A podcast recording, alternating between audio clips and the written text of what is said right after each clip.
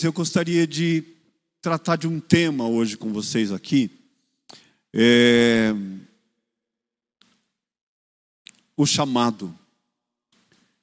Achei interessante que depois que eu pensei nesse tema, eu estava numa loja com a minha esposa, eu gosto de acompanhá-la na loja, sabe, nas lojas.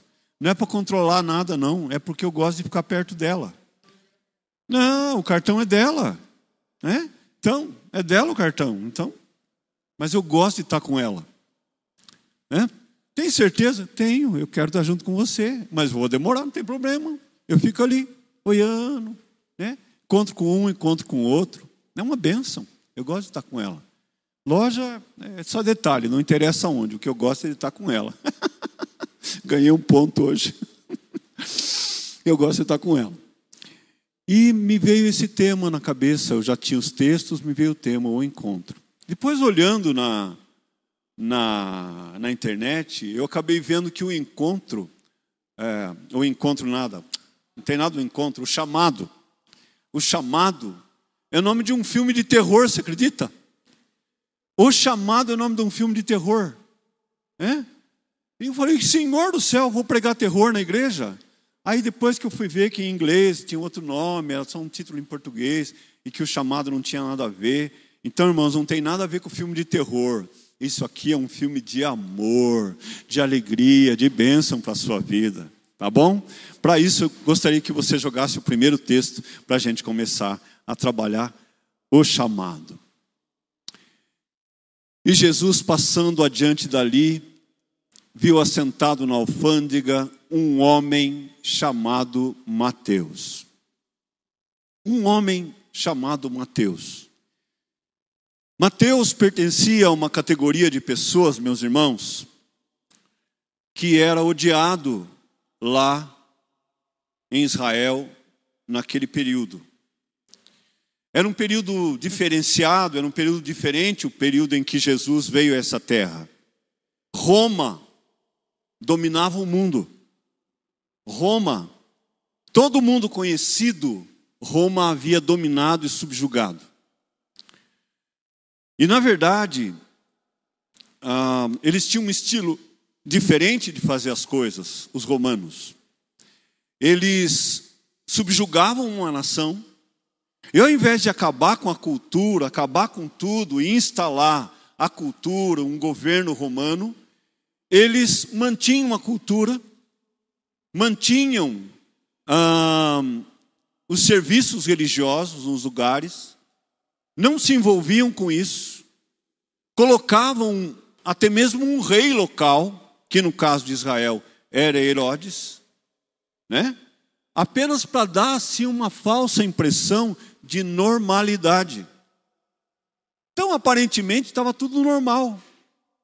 Mas, na verdade, havia uma nação subjugando a outra.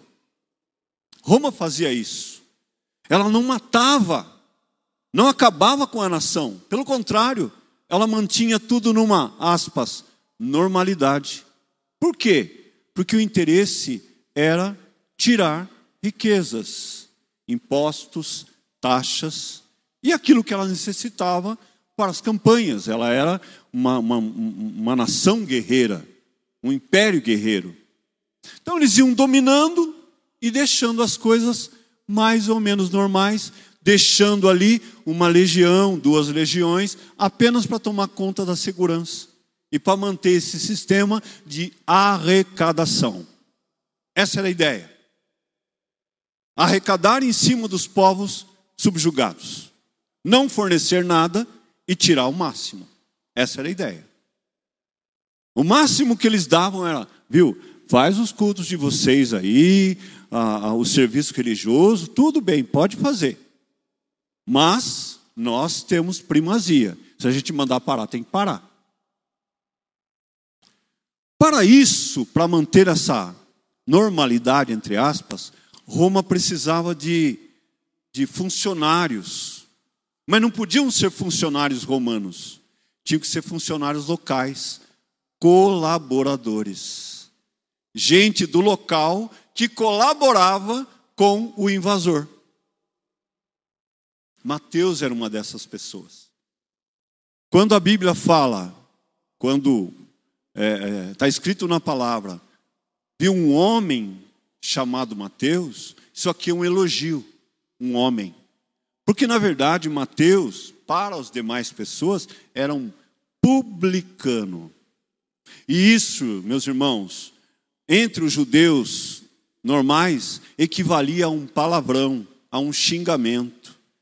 Um publicano era um traidor. Era alguém que estava colaborando com o invasor. Existem vários detalhes aqui que a gente não vai entrar para a gente poder ganhar tempo e não cansar vocês. Mas o resumo é isso. Ele era um traidor da nação. Portanto, Mateus, Zaqueu, lá do capítulo é, 10 de Lucas, eram homens que não podiam entrar no templo. Eles não podiam ter o serviço religioso normal, não podiam é, levar sacrifício, não podiam. Sequer a oferta deles era aceita. Eles eram párias, eles eram jogados de lado. Eles eram aquilo que de pior para o judeu existia na sociedade: o traidor, o colaboracionista. Vocês estão me acompanhando? Tudo bem até aqui? O colaboracionista com o inimigo. Israel vivia numa normalidade aparente, que não era normal, mas vivia. Só que para isso o inimigo tinha que contar com certos agentes. E um desses agentes era quem? Mateus. Chega a plenitude dos tempos. Jesus começa o seu ministério e ele tem que formar o seu colégio apostólico, os seus discípulos. E ele está passando pela coletoria, e ele está passando pela alfândega, talvez uma praça de pedágio, alguma coisa assim, onde era cobrado o imposto das pessoas. E ele vê esse homem. Detalhe, meus irmãos, os publicanos eram homens odiados pelos judeus, mas também eram mal vistos pelos romanos. Por que, que eram mal vistos pelos romanos? Porque não dá para confiar em alguém que está colaborando com o invasor. E pior, muitos deles eram desonestos. Então eram pessoas realmente que estavam no hiato da sociedade, nem para o bem nem para o mal. Eis que por ali passa quem naquela coletoria? Jesus. E passando ali, viu sentado na alfândega, na coletoria, na praça de pedágio, como queiram chamar, um homem chamado Mateus e disse-lhe: Segue-me. E ele, levantando-se, o seguiu. E aí você compara a forma com que a sociedade via Mateus e a forma com que o Senhor Jesus via Mateus. A sociedade via um traidor, um colaboracionista, um ladrão, alguém que não merecia crédito, alguém que tinha que ser desprezado. Jesus via nele um homem de Deus, um potencial pregador, um discípulo amado. A última coisa que Jesus é, meus irmãos, é preconceituoso, é por isso que todo preconceito é tolo. Eu sei que Ele me ama, mas pode ter certeza, Ele não me ama mais do que ama você. Ele te ama. Muito, muito. Mateus aprontou, fez o mal para o povo e tal. Jesus passa e fala: Mateus, Estou vendo condições em você de ser meu discípulo, de ser alguém que merece estar do meu lado.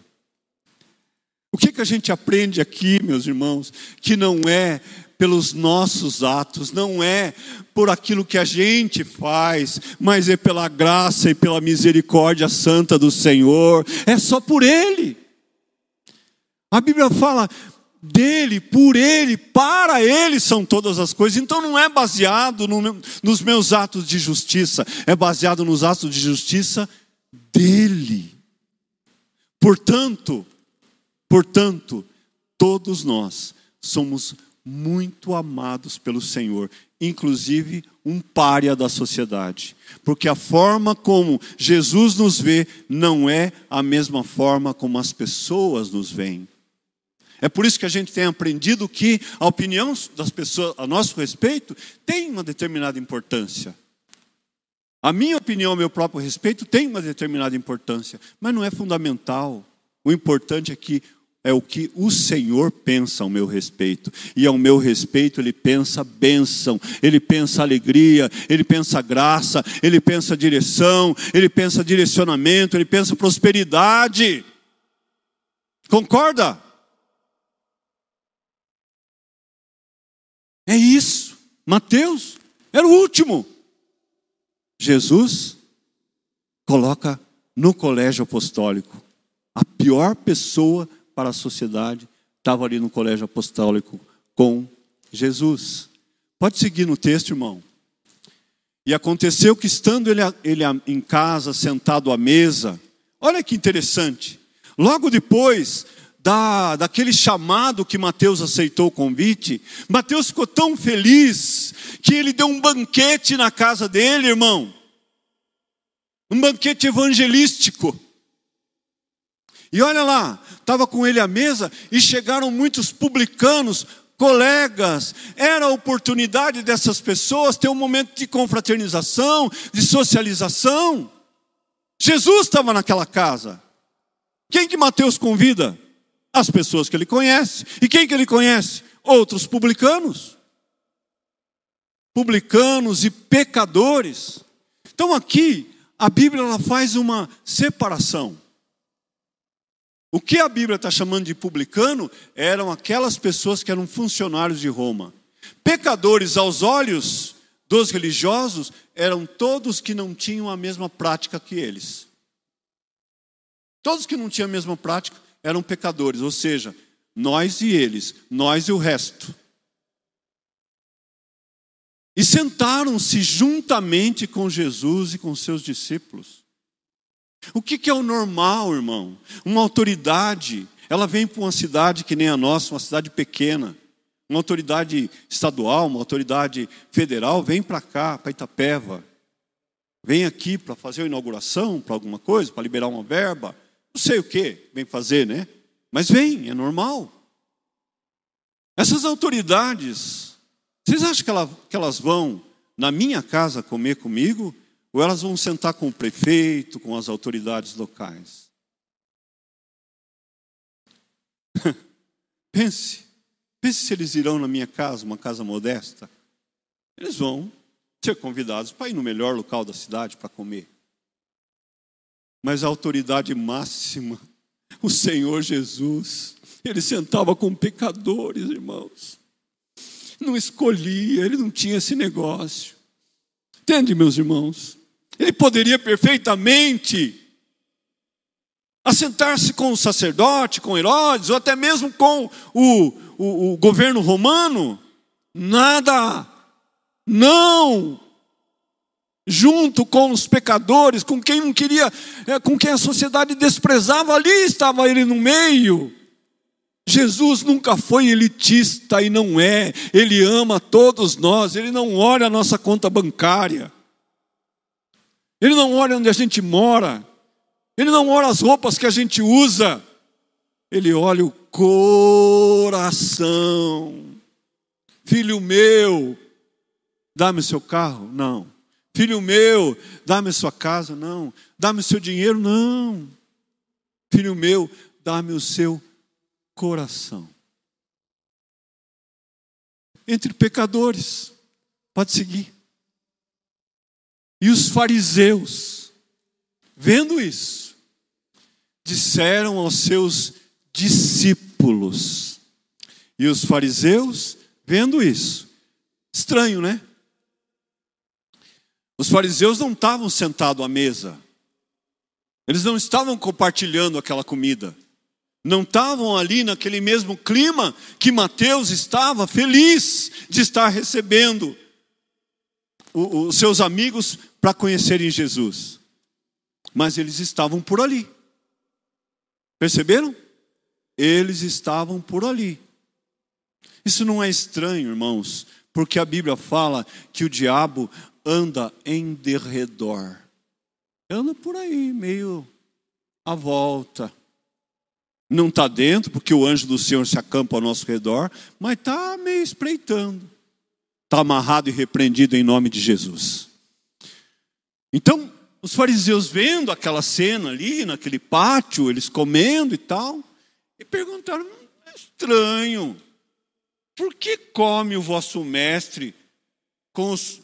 Ele não é o mestre, ele não é consagrado, ele não é separado, não é santo. Como assim ele sentado no meio dessa corja aí que, que ninguém gosta? Como assim? Você tem fundamento um negócio desse? Olha os fariseus. Que povo horroroso, terrível. E aí vem a resposta. Pode seguir, irmão? Jesus, porém, ouvindo. Ouvindo. Irmãos, perto está o Senhor. Perto está o Senhor. Perto está o Senhor. Ele ouve, ele vê. Ele não está longe. Então, as injustiças que você enfrenta, as lutas que você enfrenta, elas não estão escondidas diante de Deus. Perto está o Senhor. Ele ouviu e disse assim: Não necessitam de médico os sãos, mas sim os doentes. Quem que precisa de médico? Quem que precisa da presença do libertador? É quem está livre ou quem está cativo? É claro que é quem está cativo. Não necessitam de médicos sãos. Se vocês se consideram sãos, fariseus, tudo bem, sigam a vida. Mas eu estou aqui no meio de doentes para curar esses doentes, para libertar essas pessoas. Se vocês se acham sadios, tudo bem. Não se incomodem com o meu ministério. Se vocês são do, do ritual, da ritualística, continuem. Eu vim para estar no meio das pessoas. Vocês acham, irmãos, que tinha um prato diferente para Jesus, um copo especial para ele, um lugar de. Quando eles dormiam, eles pernoitavam, vocês acham que tinha um, um lugar assim especial? Nada, ele estava com todo mundo, estava junto com as pessoas. É isso que é o lindo, que é o maravilhoso. Ele está no nosso meio. Por mais simples que nós sejamos, por mais humildes que sejamos, Ele está no nosso meio, porque é prazer dele estar entre nós. Para isso Ele nos criou. Pode seguir, querido? Ide, porém, fariseus, e aprendei o que significa misericórdia quero e não sacrifício.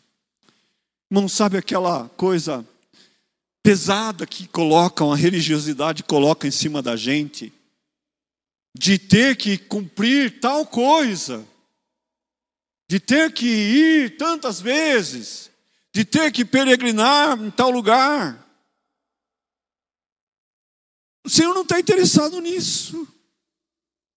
Aquilo que é sacrifício, ele não está interessado, porque o grande sacrifício já foi feito por ele na cruz do Calvário, aquele dia que ele se entregou por nós, irmãos. Tudo que é sacrifício, tudo que é pesado, não, não é louvor, porque ele não quer sacrifício, ele quer misericórdia. Então ele está dizendo para aqueles homens: todo o sacrifício que vocês fazem, eu não me interesso mais. Eu quero misericórdia, e misericórdia é estar no meio das pessoas. Porque eu não vim chamar justo, mas os pecadores ao arrependimento. Então, Mateus, para terminar essa primeira parte, foi o primeiro discípulo chamado.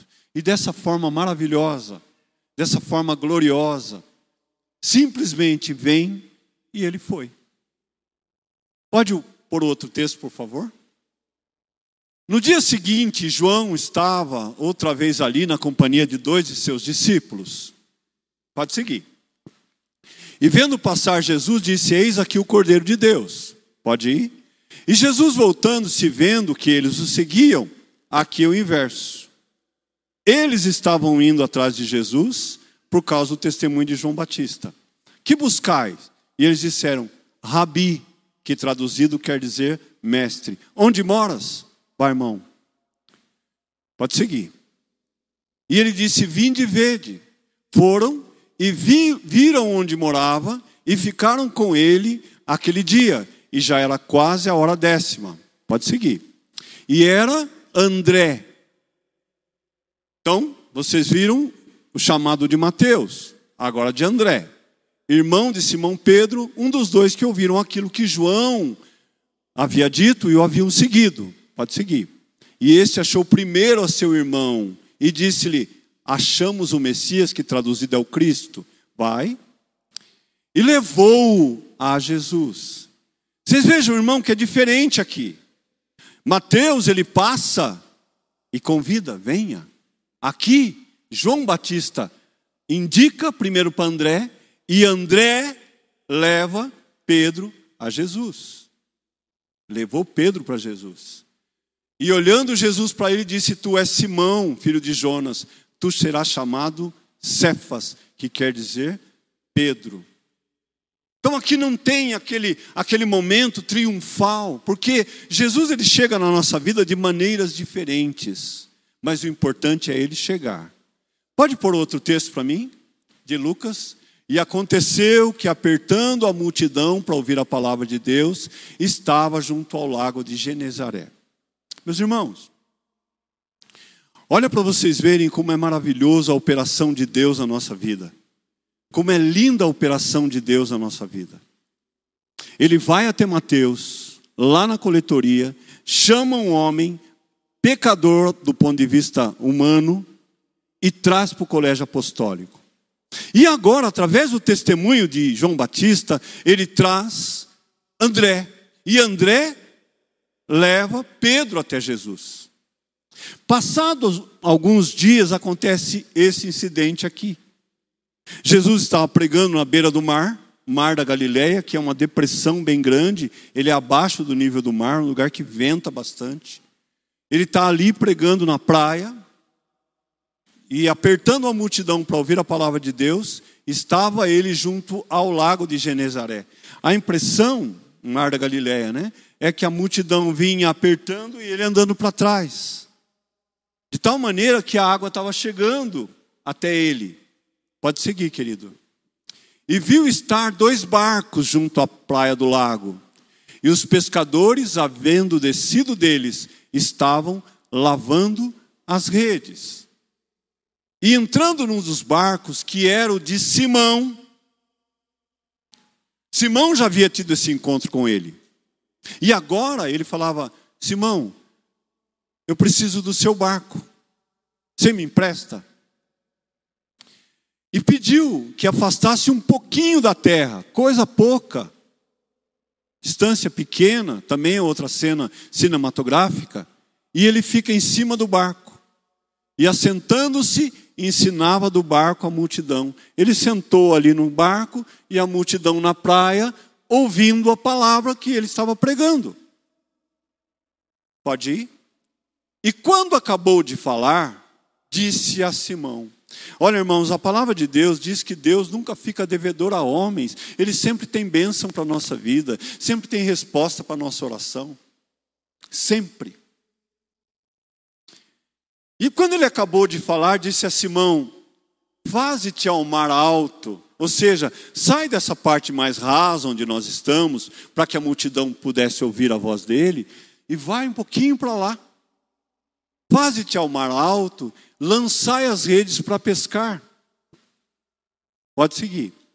E respondendo Simão, disse-lhe: Mestre, havendo trabalhado toda a noite, sinal que os peixes naquela região eram pescados durante a noite. Pedro era um profissional de pesca, ele sabia o que estava falando. Só que ele tinha trabalhado a noite toda, mas não tinha pego nada. Mas, porque mandas, eu vou lançar as redes. Irmão, trabalhar a noite toda, ou trabalhar uma vida inteira, ou trabalhar direto, sem a bênção do Senhor, equivale a não ter resultado nenhum. A nada. Mas debaixo da palavra de Deus, nós podemos lançar as nossas redes. É isso que o apóstolo está dizendo. Eu trabalhei a noite inteira, usei todas as técnicas. Tudo aquilo que eu sabia sobre peixe, eu usei. Não peguei nada. Mas se o Senhor está falando, eu faço. Às vezes na nossa vida, falo diretamente, por exemplo, com os missionários da Jocum, às vezes a gente tem alguns direcionamentos que são esquisitos, são estranhos, que é, não deu certo lá na, na África, que eles iam, Guiné-Bissau, não deu certo, é para ir para Nova Campina. Ah. Provavelmente, missionários, vocês foram usados para abençoar muitas pessoas lá, mas se foi uma só, já valeu a vinda de vocês para aquele lugar. Porque o trabalho de Deus é assim. Ele não é na lógica, não é na maneira lógica da gente pensar. Porque se fosse lógica, não seria fé. Não seria fé. Simplesmente matemática. Um mais um, dois, acabou.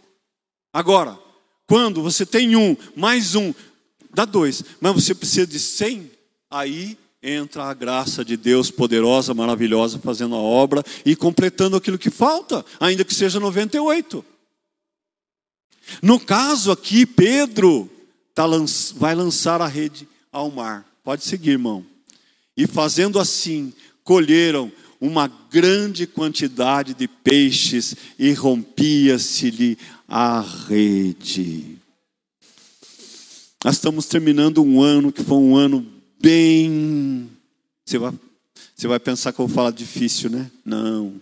Foi um ano bem abençoado, graças a Deus. Estamos terminando esse ano abençoado, graças a Deus. Nada nos faltou. Estamos aqui. Deus cuidou de nós. Nada nos faltou. Tivemos algumas perdas que machucaram nosso coração. Mas nossa confiança é plena em Deus. Eu digo para vocês que tudo na fé é estranho, porque se fosse lógica, não precisava de fé. Deus cuidou de nós. Deus deu direção. Fiquei tão feliz esses dias. Um querido aqui da igreja falou: Ivan, comprei um terreno. Num ano igual esse, irmão. Um outro irmão também, que não está aqui agora, né? Família que não. Comprei um, um sitinho. Num ano igual esse. Porque Deus opera no meio das impossibilidades. É nesse momento que Ele põe a mão para operar, irmão. Quando nós temos prosperidade, quando nós somos industriais, quando nós somos. Aparentemente nós somos autossuficientes. Mas quando a gente fala, Senhor, não estou entendendo nada, nada, não compreendo, não sei. Deus fala, eu você não sabe, mas eu sei. E eu sei o pensamento que eu tenho a seu respeito: pensamento de vida, de bênção, de alegria e de graça. Então o Pedro joga a rede e de repente as redes começam a vir cheia. Estava querendo estourar a rede. Ou seja, o equipamento humano que ele tinha não era suficiente para segurar a bênção de Deus. E eu profetizo sobre a sua vida nesse momento, que em nome de Jesus você será muito abençoado, muito abençoado. De tal maneira que você vai falar: Meu Deus, o que, que, que houve? Que isso? Você acreditou e Deus operou. É só isso. Só isso você vai ser muito abençoado. Minha realidade, o que eu estou enxergando, não está falando nisso, não. Minha conta bancária, o gerente que sempre liga para mim, do banco, não está dizendo isso, não. Mas quem é o gerente do banco? Diante do grande Senhor, do Todo-Poderoso, do Rei da Glória, que vai prover aquilo que você precisa. Precisamos acreditar. Rompia-se-lhe a rede. Segue. E fizeram um sinal aos companheiros que estavam no outro barco. Lá no outro barco estava Tiago e João. E foram e encheram ambos os barcos, de maneira tal que quase iam a pique. Você abre a sua dispensa, você vê um pacote de arroz, um pacote de farinha, meio quilo de café, sal, e você fala, pois eu estou enxergando pela fé você não tendo espaço na sua dispensa para pôr as coisas em nome de Jesus. Sua dispensa será cheia. É claro que isso é uma analogia, não é, não é só a dispensa de comida, é em todos os sentidos. Em nome de Jesus você vai ser abençoado, porque o Senhor da glória está com você e percebe, chamar um outro barco, a bênção que vai chegar em você vai alcançar outras pessoas também. Outras pessoas também serão abençoadas através da sua vida. Os dois barcos ficaram tão cheios, e olha que os dois tinham trabalhado a noite inteira. Vocês que já passaram a noite em claro sabem como que é a noite, como demora a passar. E põe rede aqui, e põe rede lá, e nada, puxa, não tem nada, vamos mais ali, vamos mais ali. Nada, nesse lugar a gente sempre pega nada. Talvez esse período ruim que nós estamos passando, tenhamos passado, seja o prenúncio de um tempo novo, abençoado, ungido, cheio de colheitas para a sua vida. Pode seguir? E vendo isso, Simão Pedro prostrou-se aos pés de Jesus. Lembra que ele já tinha conhecido o Senhor? E, e o Senhor falou para ele: Olha, você vai ser o Cefas Agora, diante desse milagre, ele se prostra aos pés do Senhor no barco e diz: Senhor, ausenta-te de mim, porque sou um homem pecador.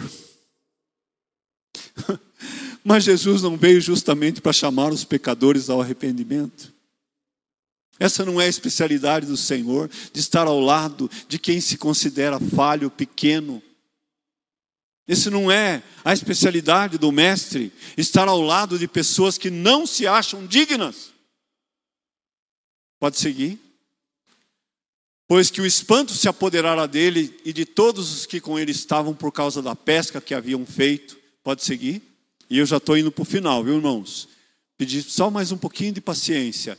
E de igual modo também de Tiago e João, filhos de Zebedeus, que eram companheiros de Simão, e disse Jesus a Simão: Não temas, não temas.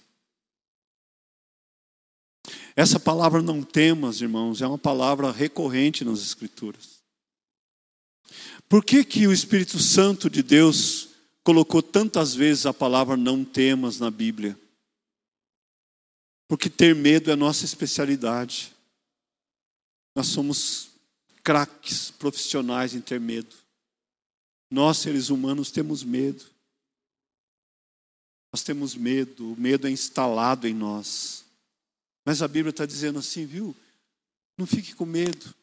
Nós temos medo da pandemia, temos medo do desemprego, temos medo da doença, temos medo é, do homem violento, nós temos medo do trânsito, nós temos medo de tanta coisa, nós temos medo de não ter, de não prover para a faculdade dos meninos, nós temos medo, temos medo, temos medo, mas a palavra de Deus está falando: não tenha medo, não temas, não temas. Confie, trabalhe, confie. Não temas.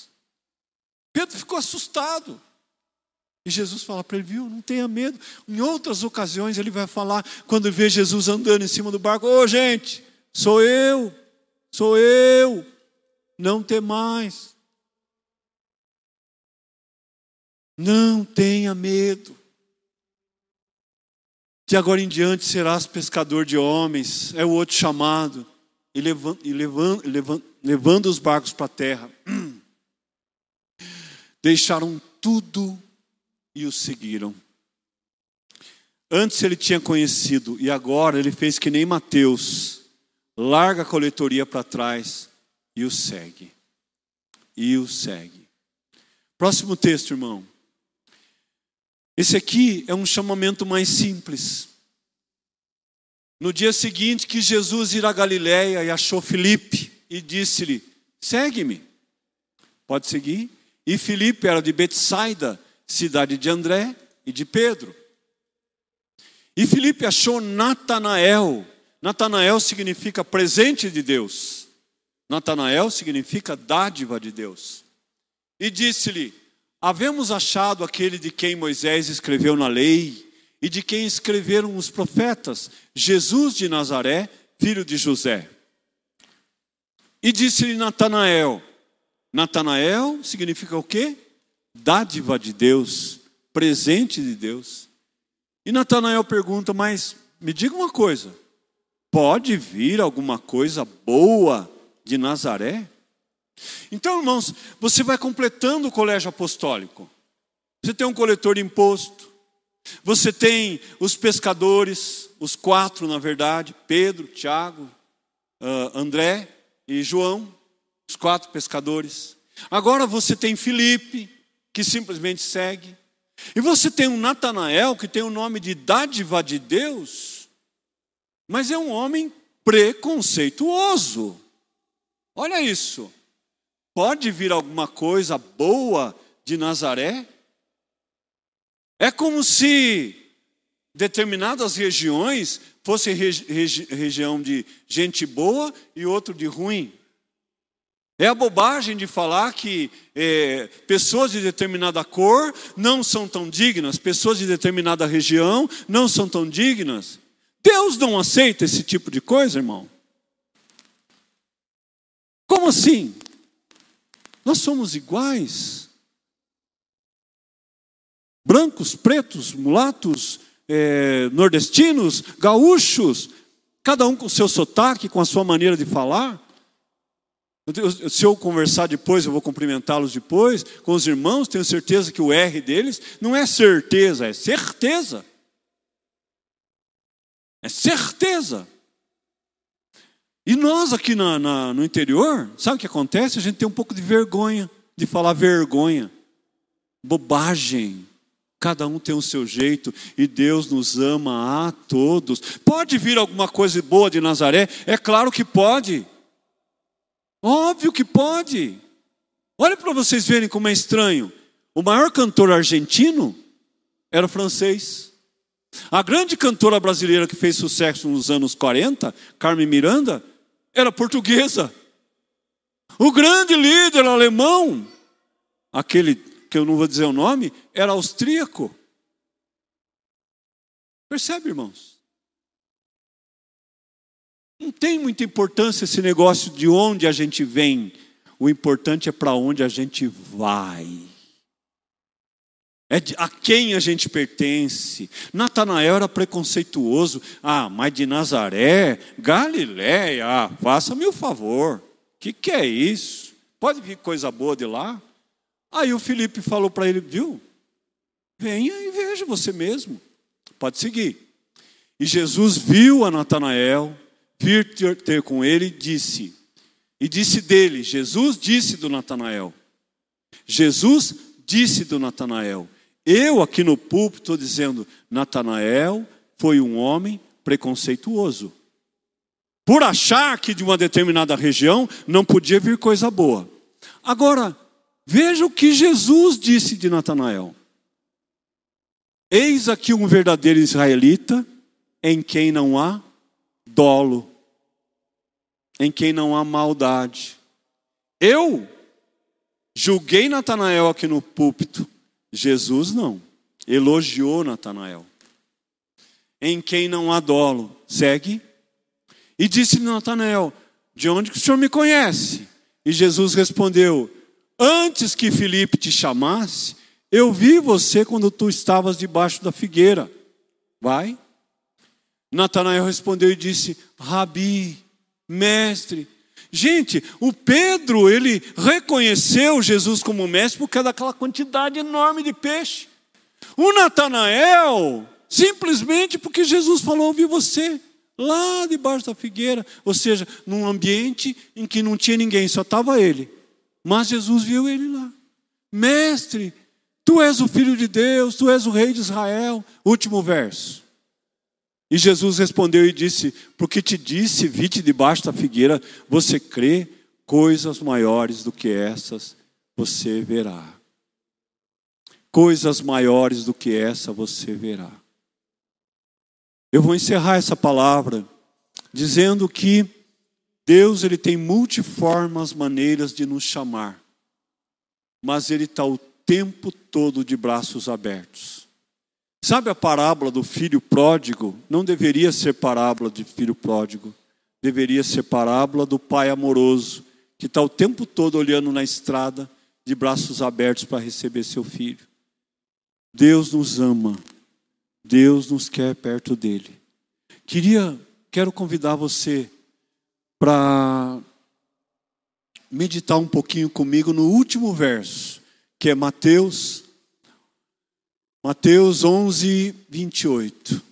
É o último convite dessa manhã. É o próprio Jesus dizendo: Vocês perceberam que ele passa na coletoria e convoca Mateus, ele passa no barco e convoca os pescadores, depois os discípulos que eram ligados a João Batista também acompanham.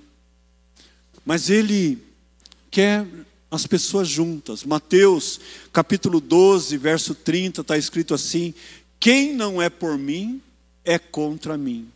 Quem comigo não ajunta, espalha. A ideia é juntar, é estar junto. Junto de quem? Dele, do Senhor.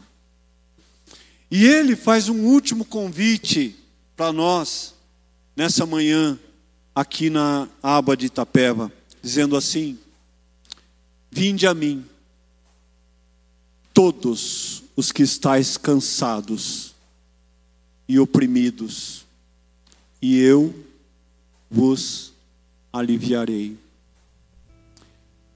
O pensamento aqui é os publicanos, Pastor William, os pecadores sentados com ele na casa de Mateus, comendo,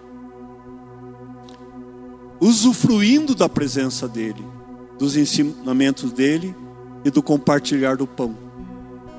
Mas os fariseus estavam à margem, estavam à parte. Por quê? Porque só vai a Jesus verdadeiramente quem está cansado, quem está oprimido. Pessoas que estão descansadas e sem opressão, que imaginam que se bastam por elas mesmas, elas não vão a Jesus. A Bíblia é muito clara: vinde todos os que se acham cansados e oprimidos pela rotina massacrante da vida, pelas dificuldades, pela enfermidade, pela dor, pela falta de paz. Vinde. Agora, quem não está? O convite não é para essas pessoas, é somente para aqueles que entendem que não se bastam, que precisam de um mestre, que precisam de um Messias, que precisam de um Salvador. É para esses o convite. Vinde. Você que me assiste pela internet, convite é para você que se acha oprimido, que se acha cansado, se acha triste, que está decepcionado. Vinde, vinde, vinde. E eu vos aliviarei. E eu tirarei o peso das suas costas. Próximo verso tomai sobre vós o meu jugo, ou seja, esteja junto comigo, esteja do meu lado, e aprendei de mim, que sou manso e humilde de coração, e encontrarei descanso. Você cansado, você oprimido, você vai encontrar descanso para sua alma. Último, porque o meu jugo é suave e o meu fardo é leve. A religiosidade tenta colocar fardos pesados em nós e Jesus fala: não. 1 João capítulo 5, verso 3 está escrito declaradamente: os mandamentos do Senhor não são pesados. Os mandamentos, os ensinamentos do Senhor não são pesados. É para te aliviar, não para te encher de carga.